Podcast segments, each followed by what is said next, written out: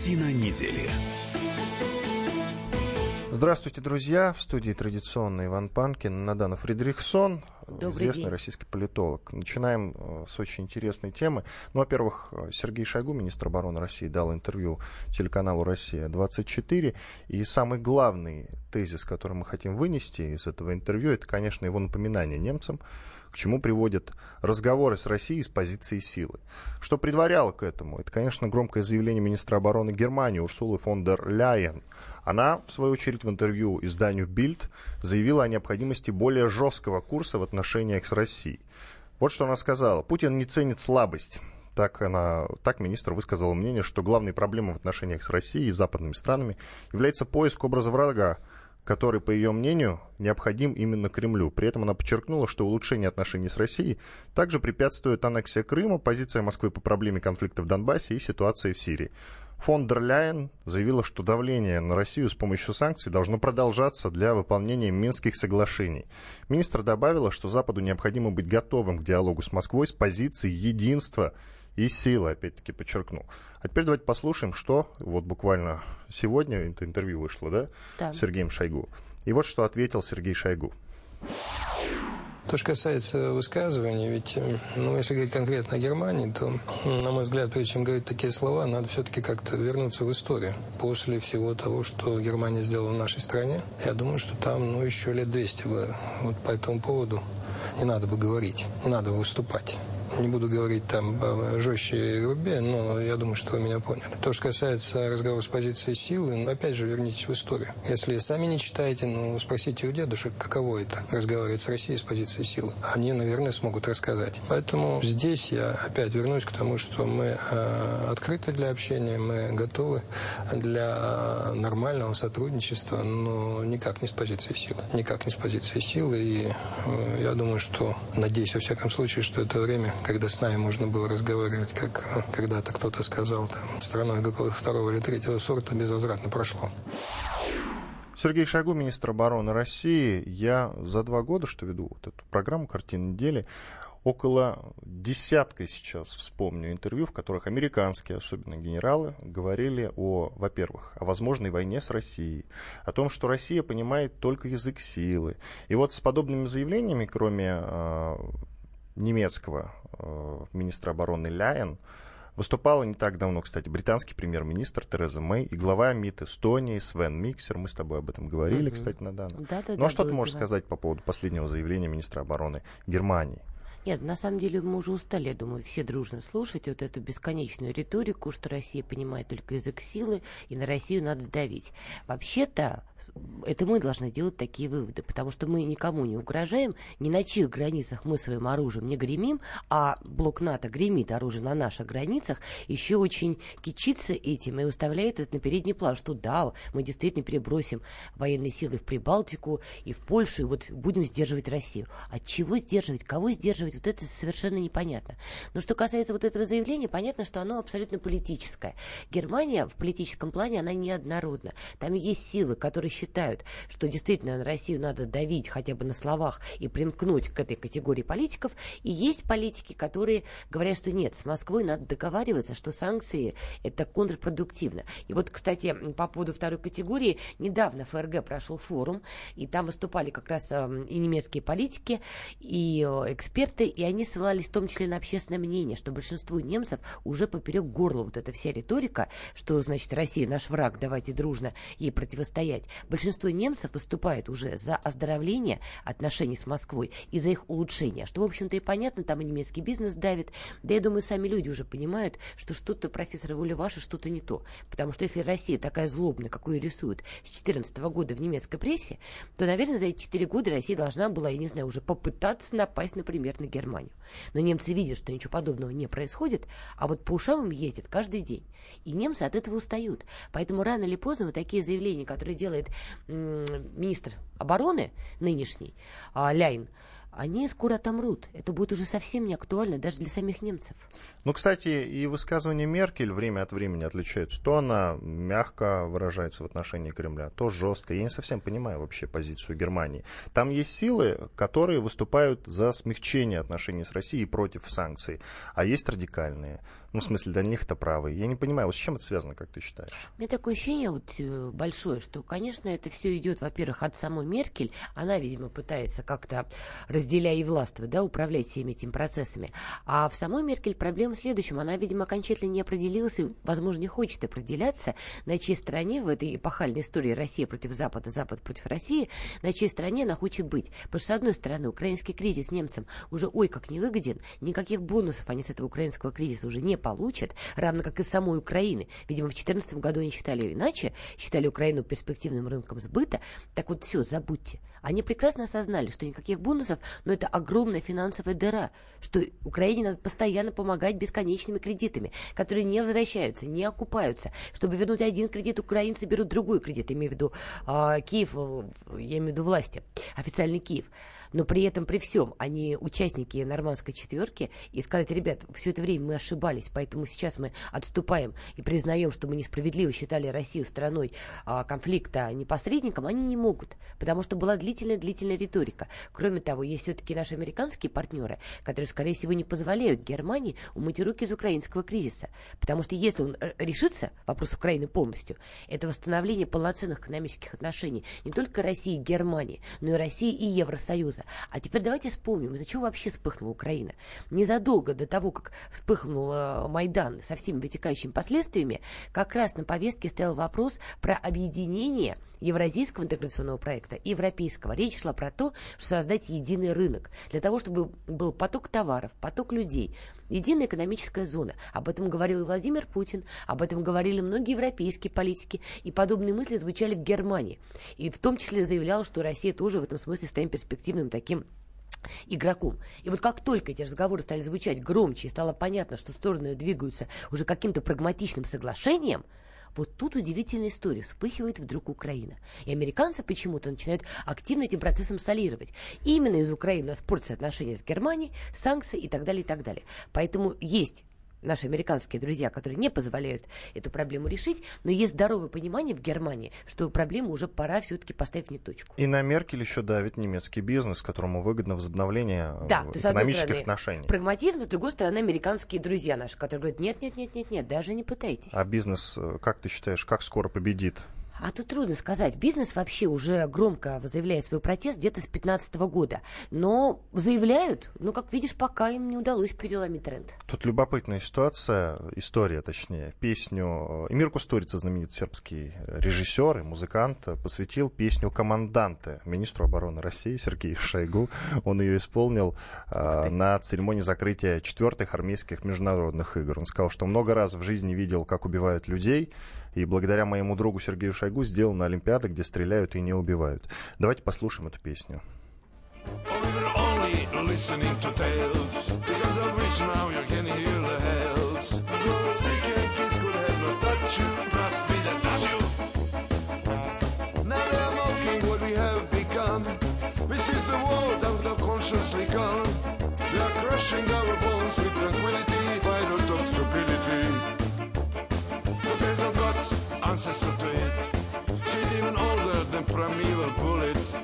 just a few, oceanography words, CBO secures.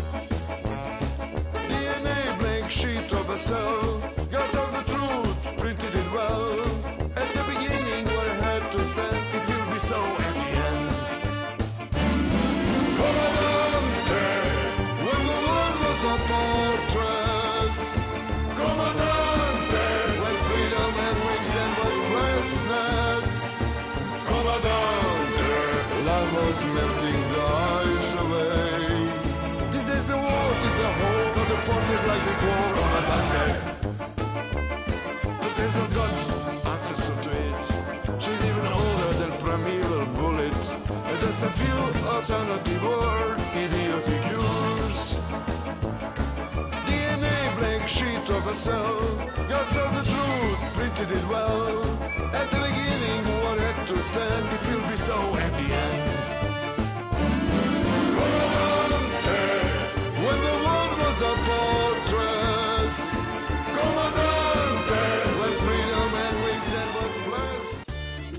Каждый вторник с 10 утра по московскому времени в программе «Главное вовремя» садово-огородные советы в прямом эфире – про все, что э, зеленое, скажем так. Хочу, чтобы радиослушатели задавали свои вопросы. Большой эксперт. Самая удачная находка для всех работников мотыги и лопаты. Тетя Таня Кудряшова. И дети меня зовут мать всего зеленого. Вот такая петрушка на радио «Комсомольская правда». Слушайте и звоните по вторникам с 10 утра по московскому времени.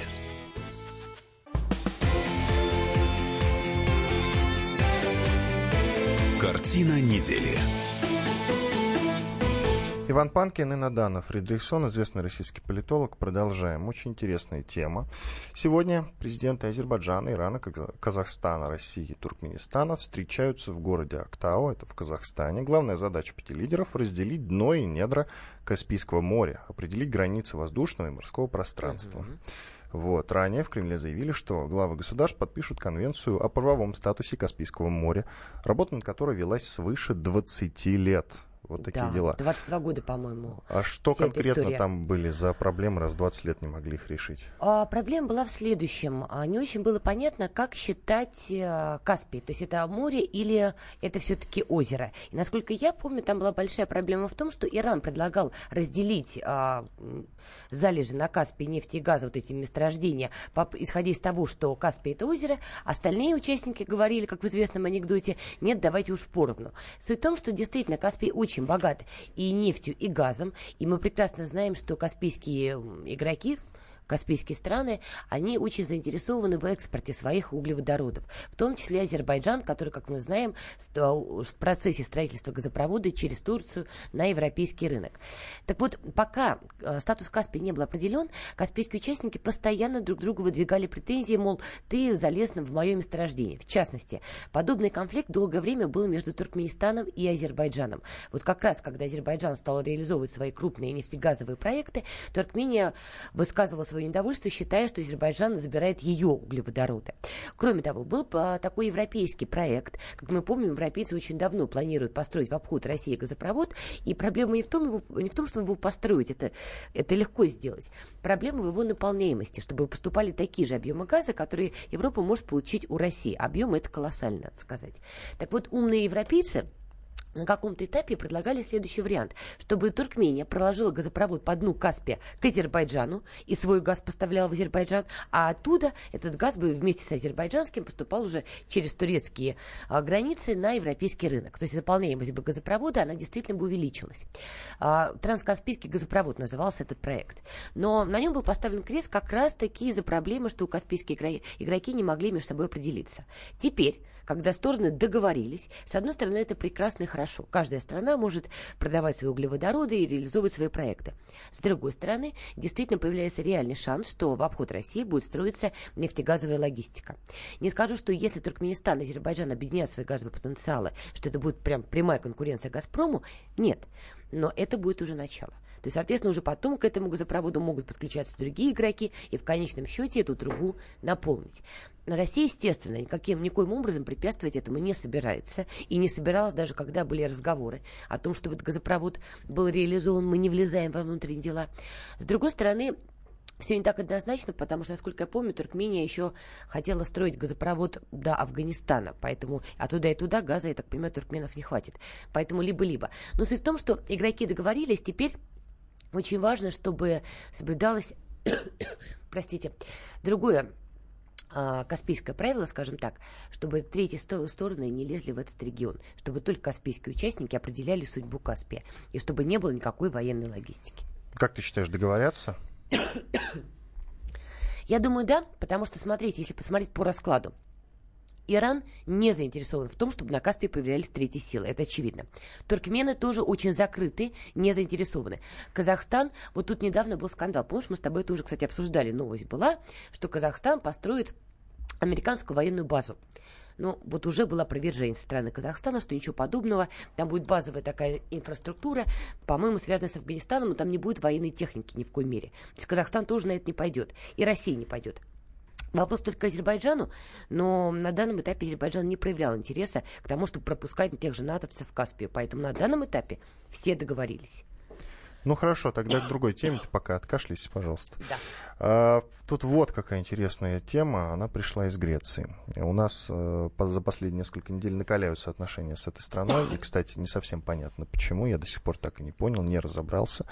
А, Министерство, вот часто расскажешь, Министерство иностранных дел Греции отзывает из Москвы своего посла, его зовут Андреас Фриганас. А, по словам а, источников, которые вот эту новость сейчас как-то обсуждают с информагентствами, подобное решение принял лично министр иностранных дел Греции Никос Кодзиас. Источники рассказывают, что в ближайшие дни посол вернется в Афины, в Москву будет направлен другой, но пока неизвестно, когда это произойдет. Э, информацию подтвердил греческий дипломатический источник. Вот, такой, вот такие дела. Официальный комментарий МИД пока получить не удалось. Угу. Отзыв посла происходит в период кризиса в дипломатических отношениях двух стран после взаимной высылки греческих и российских дипломатов, которая произошла вот буквально несколько недель назад. Что происходит вообще с нашими странами Вообще, насколько я понимаю, Греция больше всего раздражена военным сотрудничеством между а, Москвой и Анкарой. Мы с тобой помним прекрасно, что у Греции и Турции отношения, мягко говоря, не фонтан. И это мягко говоря. Соответственно, как только Москва и Анкара стали э, сближать свои позиции, тем более в военной сфере, мы прекрасно помним, что господин Эрдоган нацелен... О, спасибо тебе, добрый человек. Мне Иван только что дал стакан воды, чтобы я больше не кашляла. Так вот, а, как только Москва и Анкара договорились, в том числе о военном сотрудничестве, и господин Эрдоган решил закупать у нас даже С-400, что вызвало большое недовольство в том же Вашингтоне, так вот, это также вызвало большое недовольство в Греции. Почему их так раздражает наш а, военный, в том числе, диалог с Анкарой? Не стоит забывать, что у греков с турками действительно очень сложные отношения, в том числе у них территориальный спор, нерешенный территориальный спор. Поэтому а, любое военное м, сотрудничество России и Турции греки воспринимают ну, в общем-то, как потенциальную угрозу для себя. Кроме того, не стоит забывать, что Греция, безусловно, часть Европейского Союза, это сложная часть Европейского Союза, а, особенно в экономическом плане, но я допускаю, что в Греции есть, скажем так, та когорта политиков, которые готовы примкнуть к клубу, условному такому западному клубу, где главный тренд – давайте во всем обвинять Россию. Поэтому я думаю, именно эти люди стали локомотивом вот этих всех процессов. Именно они, подняв на вооружение вот этот уже избитый лозунг «Россия вмешалась в наши внутренние дела», стали, в общем-то, реализовывать вот этот дипломатический скандал. Хотя в сути своей, реально, это исключительно даже не раздражение, а определенный страх – из-за того, что Москва и Анкары налаживают военное сотрудничество. И опять, вот тут тоже ты мне поясни, все ли я правильно понимаю, опять Греция обвинила Россию в попытках подрыва ее национальной mm-hmm. безопасности, но конкретики никакой нет. То так же самое с, вы, с вмешательством в выборы США, то же самое с делом Скрипалей, то есть все это взаимосвязано, я правильно понимаю? Да, конечно, никто не может, понимаешь, вот опять же, если кто-то куда-то вмешался, ради бога, но, ребят, вы можете выйти и сказать, вот наши четкие, непровержимые доказательства, вот это, вот это, вот это, свидетельство о том, что Россия куда-то там вмешалась. В американские выборы или во внутригреческие дела. Никто из наших обвинителей не потрудился предоставить каких-то доказательств. Все делают многозначительный вид, закатывают глаза и говорят, ну у нас там есть доказательства. Где эти доказательства? Никто не хочет называть. О чем это говорит? Разработана какая-то общая вот эта вот шаблонная конструкция, да? Россия вмешалась в наши внутренние дела. Ее использует каждая страна а, в силу своих каких-то параноидальных проблем, связанных с нами. Мы с тобой же, по-моему, обсуждали. У американцев это вопрос Ближнего Востока. Ну, не нравится Вашингтону политика России на Ближнем Востоке. Они считают нашу политику в этом регионе угрозой своим национальным интересам. Но они не могут выйти и сказать, я не знаю почему, но не могут, видимо. Ребят, Россия намешает на Ближнем Востоке, поэтому мы сейчас будем придумывать разные конструкции, чтобы Россию куда-то вот задвинуть, подвинуть. Вместо этого они рассказывают, Россия вмешалась в наши выборы. То же самое, мы с тобой обсуждали инцидент Солсбери, из-за которого сейчас, видишь, пошла третья часть этого марлезонского балета. На нас пытаются наложить очередной пакет санкций. Сейчас уже это связано с Солсбери. Мы с тобой, помнишь, обсуждали эту тему. Дело не в Солсбери, и дело не в отношениях Москвы и Лондона. Давай поясним, давай поясним, чтобы было понятно. Власти США Думаешь, пришли к выводу... Уже? Нет, нет, ну это новая, свежая новость, надо ее озвучить. Власти США пришли к выводу, что за отравлением Сергея и Юлии Скрипалей в британском Солсбери в марте этого года стоит Россия. Об этом заявила председатель Госдепартамента США Хизер Норт. Э, в этой связи Вашингтон готовится ввести новые санкции против России. Вот такие дела. Захарова уже, э, насколько я знаю, ответила. Вот Конечно, давай я да. ее процитирую. Итак, э, США вводят новые санкции, поскольку теряют ресурсы для дальнейшего развития. Вот что заявил директор Департамента информации и печати МИД России Мария Захарова. Вот. Что интересно это значит? Теряют э, ресурсы для дальнейшего развития. Я думаю, Мария Захарова просто очень политкорректно попыталась выразить Давай я ее полностью Недоумение процитирую. России. Давай я ее полностью процитирую. Дело не в России. Дело в том, что, возможно, США просто понимают, что теряют ресурсы дальнейшего развития. Те самые ресурсы, которых им хватало для выхода из регулярных кризисов, которые действительно переживает мир. Этих ресурсов больше нет. И нужны все новые и новые. Нужна реальная экспансия, политическая, финансовая, экономическая, которую мы все и наблюдаем. Вот что сказал Захаров. Ну, Видишь, как здорово. Мы с Марией Захаровой в этом смысле мыслим абсолютно одинаково. Мы с тобой уже говорили. История в Солсбери с отравлением Скрипалей и так далее, и так далее, это не вопрос отношений Москвы и Лондона. Мы с тобой уже говорили. Дороги ведут на Ближний Восток. И концепция разыгрывалась вполне конкретная. Сделать Россию агрессором, страной, которая применяет химическое оружие против мирных жителей, что они пытались сделать. Таким образом, уравнять Москву и Дамаск, потому что Дамаск обвиняют ровно в этом же. И таким образом, уже, возможно, даже через ООН, выдавливать нас из Сирии. То, что я тебе говорила. Ну, не нравится им наша тактика в этом регионе. Все вертится сугубо вокруг этого. А вот эти вот шаблонные формулы, Россия вмешалась или Россия агрессор, это просто вот отговорка хотя бы для своей аудитории. Иван Панкин и известный российский политолог Надана Фредериксон в студии радио «Комсомольская правда». Сейчас прервемся на 4 минуты после рекламы и новостей. Продолжим. Оставайтесь с нами.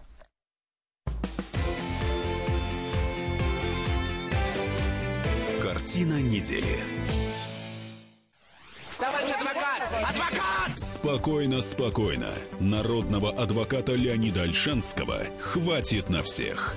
Юридические консультации в прямом эфире. Слушайте и звоните по субботам с 16 часов по московскому времени.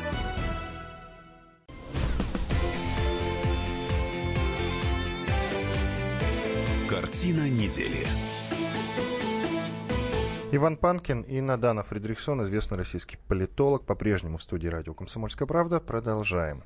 Турция готовится перейти на расчеты в нацвалюте с партнерами. Среди партнеров, как известно, Россия, а еще Китай, Иран и Украина. О том, что Потрясающий Турция набор. готовится перейти на расчеты в нацвалюте, заявил никто иной, как сам глава э, Турции Таип Эрдоган на фоне кризиса в турецко-американских отношениях. Ну, это понятно, естественно. Торговать у нас в валюте с Украиной можно только, когда у тебя Из-за плохие отношения да, со Соединенными Штатами Америки. Нет, на самом деле то, что заявил господин Эрдоган, это не новость. Если ты помнишь, что очень давно разные страны заявляли, а давайте мы будем торговать а, в национальной валюте. И заметь, ни у кого это еще до сих пор не получилось. Так, ты уходишь далеко в сторону. Нет, Сначала я- объясни, что это значит. Я ухожу не в конкретно. сторону. Я ухожу к конкретной проблеме. Это значит только одно, что вот ты, например, Анкара, Да. я, например, Москва. Давай Россия поменяемся. Турция. Я Москва, ты Анкара. Тебе ближе. Хорошо, давай, ладно. Я Украина, ты Турция. Вот смотри, у меня есть что-то, что продать тебе. Например, я не знаю, помидорку. Я тебе эту помидорку буду продавать в гривне, а не в долларах. Ты получаешь, например, э, гривну мою, переводишь ее в доллар и продаешь этот доллар уже, торгуя, не знаю, с Китаем, и покупаешь что-то оттуда. Но Суть- это будет выгодно, наверное, Это одной стране. Это никому вообще не выгодно Но, видимо, будет. Турции это будет выгодно, Нет. раз она переходит на Так вот- расчеты в нацвалюте. А вот ничего подобного. Вот не Она надо было хочет сбивать. укрепить таким образом свою валюту, я не понимаю. Так, не надо было сбивать моего мыслительного летчика. Так вот, когда я тебе говорила про то, что об этом давно говорят, и ни у кого ничего не получилось, А Эрдоган любит летчиков сбив... сби- Ой, извините. так, вот это сейчас black joke, плохая шутка. Я согласен. Это не совсем шутка, кстати, я просто напомню. Итак, Да, только это не сбивал. Ну хорошо, дело не в этом. Так вот, когда э, Эрдоган повторяет вот эти вот мантры, это по сути политическая риторика и, скажем так, популизм. Да, у них сейчас плохие отношения с Америкой, поэтому он ищет любые возможности, чтобы просто на словах Америке насолить. Ни на какие э, переговоры, торговли в национальной валюте между Турцией и Россией, Турцией и любыми другими странами просто невозможно. Еще раз объясняю почему. Так или иначе, турки, э, россияне и другие страны, помимо того, что торгуют друг с другом, будут торговать и с другим миром. А вот любые внешнеторговые сделки с другим миром осуществляются в долларах. Это универсальная в этом смысле валюта. То есть, если ты у меня что-то покупаешь в рублях, но ты потом хочешь торговать с условной Японией, тебе придется конвертировать полученные от меня рубли в доллары, чтобы торговать с Японией. Но на этой конвертации ты, скорее всего, потеряешь. Особенно сейчас, когда мы видим, что на фоне сообщения о новых санкциях из Америки рубль стал слабеть. Кроме того, тут еще одно такое, знаешь, интересное совпадение. Слабеет не только рубль, но и турецкая лира. Вот это сейчас такое, знаешь, совпадение. Короче говоря, это просто невыгодно, потому что на переводе этой валюты, там, получил ты рубли, ты все равно будешь вынужден перевести в доллары, ты потеряешь. Это только популизм. С другой стороны, конечно, тут можно говорить о том, что Турция планирует войти и в БРИКС, и в перспективе когда-нибудь. Скажем так, подобная схема, что мы откажемся от доллара от, э, во внешней торговле, возможно только при одном условии. Либо весь мир об этом договорится единоразово, и Америка останется в изоляции, либо страны, которые приняли решение торговать вот именно в нас валюте, закрывают железный занавес и больше ни с кем не торгуют, только друг с другом. Вот тогда это реальная комбинация. Но это сделать невозможно, ты будешь технологически тогда отставать от всего честного света.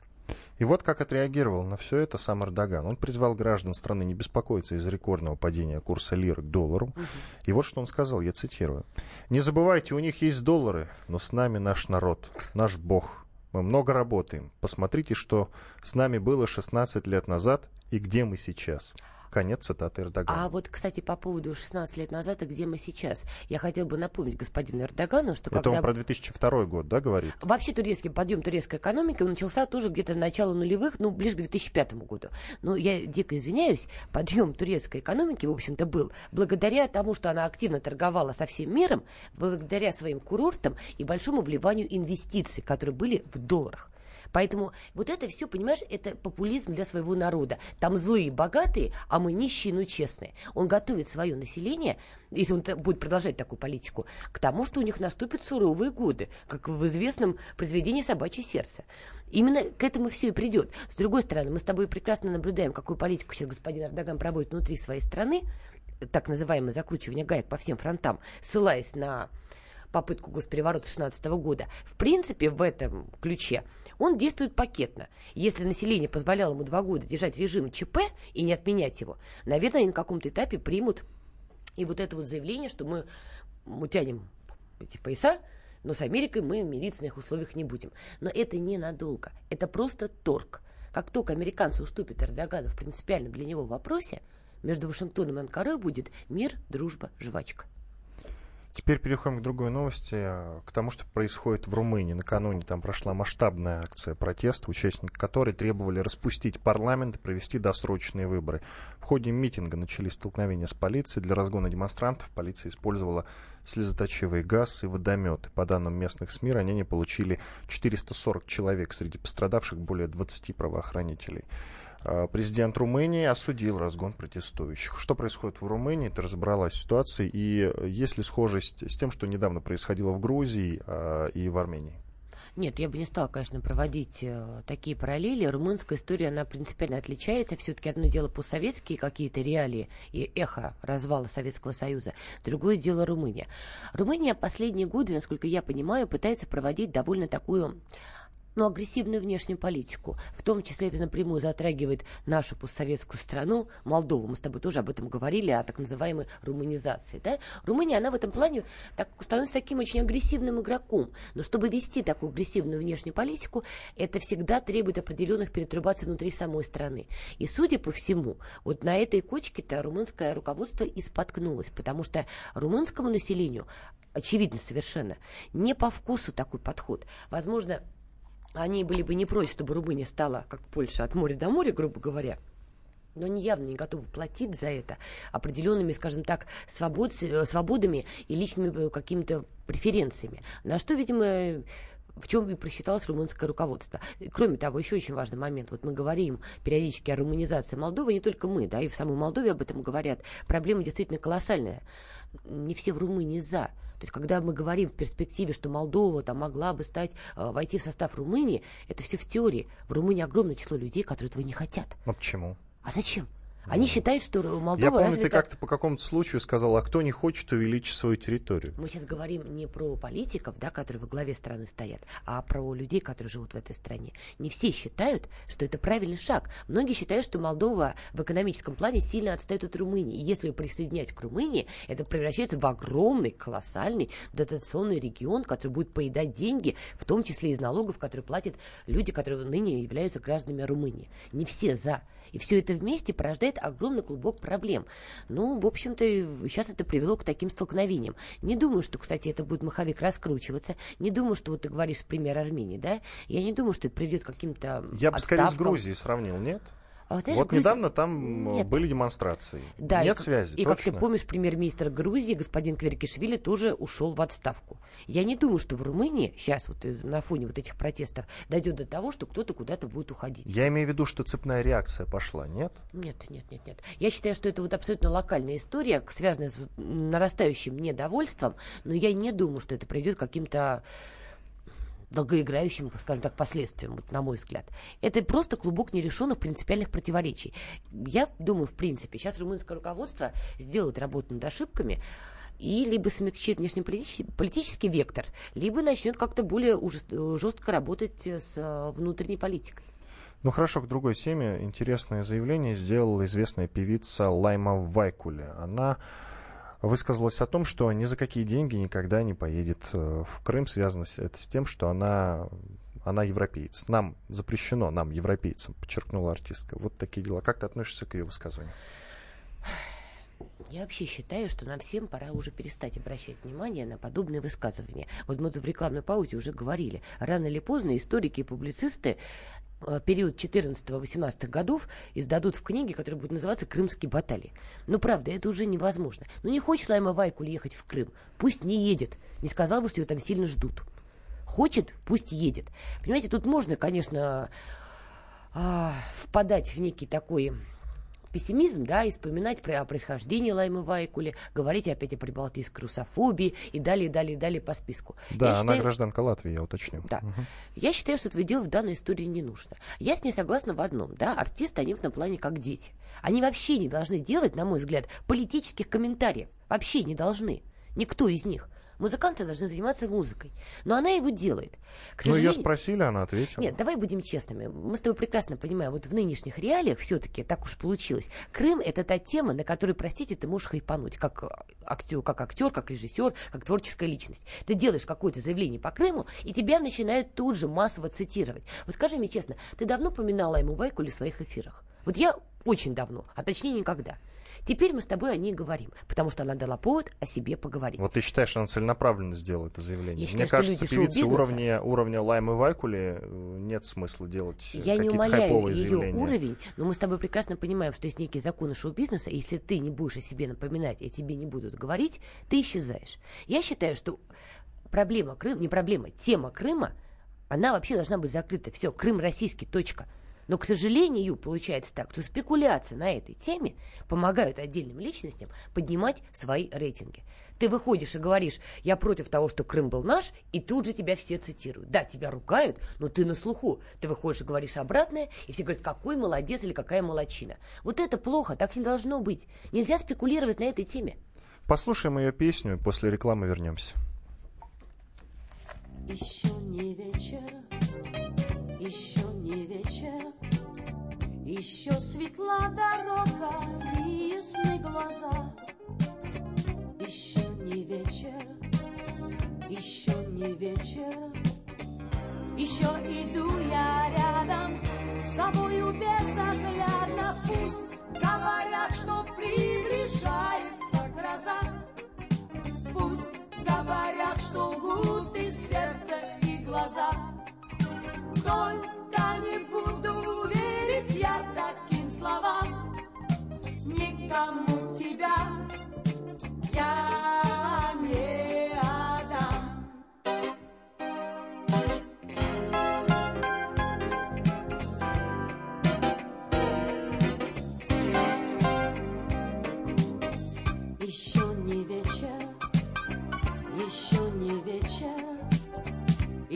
запасе время есть у нас с тобой. Еще не вечер, еще не вечер, еще открыты двери надежде и доверию. Пусть говорят, что стал с годами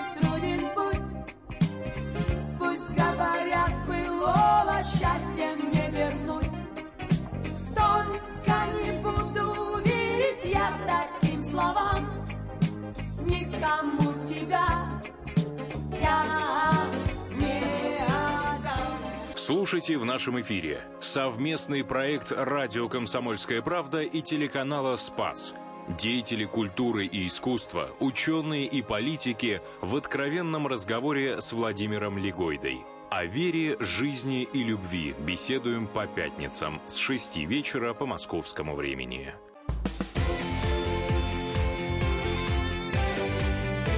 Картина недели. Иван Панкин и известный российский политолог Надана Фридрихсон по-прежнему с вами, друзья. И сейчас, вот когда был перерыв, мы слушали песню «Еще не вечер». И действительно, еще не вечер в любом случае. Только даже начинается. если у вас утро, день, неважно. Еще не вечер. Для чего? Да вот, например, э, для того, что происходит сейчас э, в США. ФБР уверена, я воскликнул гениально, когда только что прочел эту новость. ФБР уверена, что Россия причастна к организации массовых беспорядков в городе Шарлоттсвилле, который находится в штате Вирджиния. Вот эти массовые беспорядки там происходили, внимание, в 2017 году. Многие, наверное, из вас это помнят, что в прос- происходили беспорядки. И вот сейчас ФБР уверена, прямо сейчас, в том, что, оказывается, Россия к ним причастна, друзья. Об этом в интервью телеканалу CNN заявил член Па- Палаты представителей Конгресса США Томас Гаррет. То есть не, не представитель ФБР об этом заявил, а член Палаты представителей Конгресса США, что тоже умилительно в каком-то смысле. Ну, короче, что бы ни произошло в США, друзья, будьте готовы, чтобы в этом будем виноваты мы. Не, в каком-то деле- смысле это даже, э, я не знаю, приятно. Нет. Нет, ты Э, знаешь, уже устали. Во-первых, устали, а во-вторых, ты знаешь, сейчас так подумала, шутки шутками. А, А, вообще- могут быть и дети, как а могут быть и дети, да. Вообще это очень пугающая тенденция на самом деле. Потому что когда такая сверхдержава, как Соединенные Штаты Америки, вместо того, чтобы решать свои внутренние проблемы, они, безусловно, есть, и раньше американцы успешно это делали, вместо этого они скатываются вот в эту огульную историю искать внешнего врага, ты знаешь, это может негативно сказаться на всех нас. Потому что, как говорил в том числе Владимир Путин, на сегодняшний день Соединенные Штаты Америки это супердержава. Пора бы им все-таки вернуться к истокам в этом смысле. Давай напомним, что же там происходило. Э, Давай. В августе, э, в августе 17 года в Шарлоттсвилле неонацисты провели стихийное факельное шествие, требуя от местных властей отказаться от сноса памятника генералу конфедератов Роберту Эдварду Ли. После этого в городе вспыхнули беспорядки, в которых пострадали 15 человек.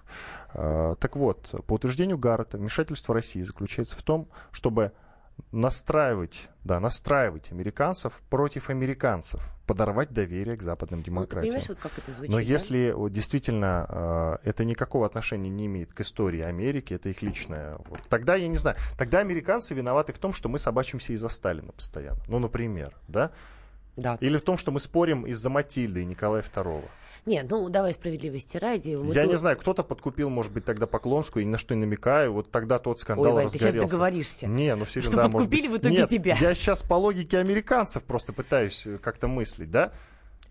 Знаешь, на эту тему уже была такая шутка. Был у нас период в России, давай что уже в этом плане не щуриться не отворачиваться, когда, что бы где ни происходило, и внутри России, и вокруг России, сразу все смотрели курс на Вашингтон и говорили все по воле Вашингтона. Но мы ушли, слава богу, от этого тренда, и уже началось какое-то понимание а, событий на местах, что не, уже огульно все на Вашингтон не спихивают. А вот Америка почему-то вкатилась вот именно вот в эту сейчас фазу. Где бы кто не чихнул, и где бы что ни произошло, внимание, русские идут. Это на самом деле очень плохо, но я понимаю примерно логику, почему они решили именно а, нас обвинить в этих беспорядках. Дело не в том, что сейчас в принципе тренд. Меня в этом смысле удивляет, что все это сопровождается ультраправой повесткой. Эти факельные шествия, вот эти националистические какие-то подъемы, которые в том числе в США начались, они пытаются вплести русских именно в эту историю. Помнишь, что было во Франции, когда были президентские выборы? В итоге победил, господи, господин Макрон, вылетел из головы, как его зовут, господин Макрон. А не был- надо запоминать, его не переизберут, скорее всего, Ну, как мне пока докладывают желательно. авторитетные эксперты. А, то есть источники донесли, хорошо. Как ты помнишь, была Мария это, это вмешательство в дела Франции сейчас. Ты что, не понимаешь? Вот прямо, вот сейчас. прямо сейчас через рыжий микрофон я вмешиваюсь в дела Франции. Прекрасно. Так вот, была Мария Ле Пен. И, как ты помнишь, именно ее обвиняли в том, а за ней, скажем так, стояли, скажем так, люди, которые рассматривали не нацистские, а националистические позиции. На них стояли, да, что Францию надо решать с самой свою внешнюю повестку, проблему миграции и так далее. То же самое в Германии. Есть в том числе такая партия альтернатива для Германии, которая стоит на этих же позициях. Обрати внимание, и Мари Ле Пен, и альтернативу для Германии во всем Западе считают чуть ли не адептами Кремля. Вот все время вмешательство русских так или иначе связано вот именно с этой повесткой. И то же самое в Америке, понимаешь? Когда начинает подниматься именно вот похожие тенденции, сразу говорят, что это русские. Вопрос, почему они считают, что именно русские связаны вот с такими движениями? Вот тут действительно мы вспоминаем уже интервью Владимира Путина, одно из многочисленных, да? Ему в этом смысле задавали вопрос, ну, как думали журналисты с подковеркой. Что выгодно России? Единый Евросоюз или Европа, расколотая, скажем так, на разные государства? Подколка была именно в этом, что типа вы, русские, помогаете вот этим всем движениям, да, они это настроены на развал единого глоб- глобального проекта. Путин ответил прямо, нам нужен единый Евросоюз. Это проще вести дела. С одним центром договорился и, в общем, решаешь все свои вопросы. В общем-то, так и было до украинских событий. Но нас пытаются именно обвинить в этом. Поэтому, как только в Европе пойдет раскол, а он, судя по всему, пойдет, и мы с тобой уже эту тему обсуждали, вообще-то виновата на 85% Ангела Меркель с ее этими безумными призывами насчет мигрантов. Но вот тут именно русские станут в их сознании архитекторами развала Европейского Союза. Все придет к этому. Нас будут обвинять в этом, и еще, не дай бог, какими-то санкциями начнут грозить, и мы станем с тобой, в том числе, как граждане Российской Федерации, разрушителями Европейского Союза. А к этому все придет. Это, кстати, не вопрос неизвестно когда. Судя по тенденциям, которые сейчас идут, на наш с тобой век хватит. Это вопрос, на мой взгляд, 70 лет. Это не так много. Но ведь развал Евросоюза России вообще ничего не даст и ну, на руку не сыграет. Вот это мы пытаемся сделает. им объяснить. А они говорят, нет, отсюда вот эти все, понимаешь, и пробросы, да, что за Мари Пен стояли русские, что альтернатива для Германии русские, что это нам выгоден якобы развал, поэтому мы финансируем вот эти партии, даем им деньги и помогаем. А они нам, э, порядочные западные страны, противостоят. Вот в этом, скажем так, вся соль нам готовят очередное обвинение, это будет очередное Солсбери, только ну, 5, 7, 10 лет. Любопытный вывод можно из этого сделать. Если вот сейчас в любой европейской стране, в любой западной стране, если ты хочешь э, завалить, что называется, оппонента, ты просто должен прилюдно, публично заявить о том, что он как-то связан с русскими. Понимаешь, какая деградация, да, и политической культуры, и дипломатической культуры. Это вообще, на самом деле, все ужасно. Кстати, вот развивая эту мысль, ты тоже не забывай, что у Ангела Меркель в свое время было сложное, бурное прошлое, молодое, да, и в конечном счете я чувствую ее обвиня в том, что она была главным проводником политики Кремля. То есть ей тоже устроят в этом плане полную обструкцию. Итак, к другой теме. Северная Корея отклонила все предложения США по, заружи... по разоружению. Пхеньян э, назвал их бандитскими. Согласно информации, э, которую вот я сейчас читаю, Белый дом требует полной, поддающейся проверке денуклеаризации и представил конкретные предложения по ее осуществлению. Отмечается, что США планируют сократить санкционный режим в отношении Пхеньяна до завершения процесса разоружения на северокорейском полуострове. КНДР, в свою очередь, готова предпринять дальнейшие шаги только в случае смягчения санкций и заключения мирного договора с США. Э, что из этого следует? Что ничего не выйдет? Трамп не получит э, Нобелевскую премию? Я думаю, американцы просто поторопились и перек... Нет, он не получит Нобелевскую премию мира, побойся богу, что называется. Ну, якобы он примирил две Кореи, вот, ходили такие новости. Ходили ну, такие новости. А еще ходили шутки, что он станет лауреатом премии по литературе за свой твиттер. Вот это ближе к делу, что называется. Ну, кстати, а почему а бы почему нет? нет, кстати? Это, у него выдающийся твиттер. Давайте будем просто молча завидовать. Понимаешь, кому-нибудь из нас такой твиттер бы. Да, мне, кстати, его обороты нравятся. Вот это, это очень-очень плохая сделка или очень-очень хорошая сделка. Мне очень нравятся вот эти вот обороты. Чем больше очень, тем лучше. Тем, Итак, тем лучше, да. Конкретика. Вообще, когда много очень, это хорошо. Да, а, значит, я считаю, что американцы, ну, в этом смысле просто перегнули палку. Потому что все, в принципе, было неплохо. И Ким Чен Ын, он пошел на большой риск, договариваясь с американцами. Ты же не забывай, да, сколько лет в Северной Корее своим гражданам рассказывалось про некое великое зло в лице Соединенных Штатов Америки, которому они дружно все противостоят. И давай даже не забывать эту перепалку между Трампом и Кимом, да, когда взаимные обвинения, оскорбления, это все же транслировалось в том числе на северокорейское общество, где рассказывалось, что вот наш вождь противостоит всемирному злу. И тут их вождь жмет руку Трампу. Понятно, что Ким, Киму предстояла колоссальная работа, и она еще предстоит, я думаю, это модернизация общественного сознания в Северной Корее. Как объяснить людям, что то, что все, что им говорили до этого, оно теперь видоизменяется. Это очень сложная идеологическая работа, особенно когда речь шла про то, что Северная и Южная Корея все-таки так или иначе будут налаживать контакт. Мы тобой прекрасно понимаем, по крайней мере, как нам с тобой рассказывали наши коллеги, журналисты, которые побывали в Северной Корее, это вообще большая редкость, и в Южной Корее э, уровень жизни, конечно, ну, несравним как живут на юге как живут на севере. И Киму предстояла колоссальная работа проделать, все объяснить, сдерживать определенные процессы. Как говорили у нас многие в России, когда только переговоры состоялись, чтобы газировка и джинсы не прорвались в Северную Корею и не повторилась судьба, которая постигла в свое время Советский Союз, чтобы не было вот полного раскола, развала и так далее. Но американцы, все бы, все бы ничего, они перегнули палку. Если мы с тобой вспомним, Майк Помпео недавно предложил Северной Корее передать Соединенным Штатам или любой другой стране, но здесь читаем между строк все-таки Соединенным Штатам, 60-70% своих ядерных боеголовок. Не надо было так быстро и агрессивно давить на Северную Корею, вот понимая всю интимность и тонкость ситуации, в которой сейчас оказался лидер этой страны. Надо было очень аккуратно, очень постепенно. Но американцы торопятся. Тут ты прав, на самом деле, в каждой шутке доля шутки. Трампу нужно ускорить вот эти вот события. Я, я, я смог, я смог, я смог. Ему нужно в руках вертеть северокорейскую боеголовку и говорить, я их разоружил. Но так ничего не получится. Быстро только простите кушки. Еще в завершении просто гениальная новость. Мне кажется, ее даже не надо комментировать. США обвинили Россию в затягивании конфликта на Донбассе. Вашингтон уверен в том, что Россия специально затягивает этот конфликт. Такое мнение высказал спецпредставитель США по Украине Култ Волкер. Ну что ж, будем ждать новостей. Всего вам доброго. Иван Счастливо. Панкин и политолог. Надана Фридрихсон были с вами. Всего доброго.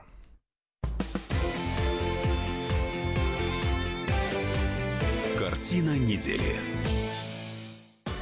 Рецепт приготовления лучшего утреннего шоу от Михаила Антонова и Марии Бачениной. Это очень просто. Берем главные темы из интернета. Добавляем щепотку экспертов, Затем обжариваем главную тему желательно с двух сторон. Периодически приправляем все это мнениями слушателей. Иронию и сарказм добавляем по вкусу. Наслаждайтесь. Утреннее информационное шоу «Главное вовремя» с Михаилом Антоновым и Марией Бачениной. Слушайте по будням с 7 часов утра по московскому времени.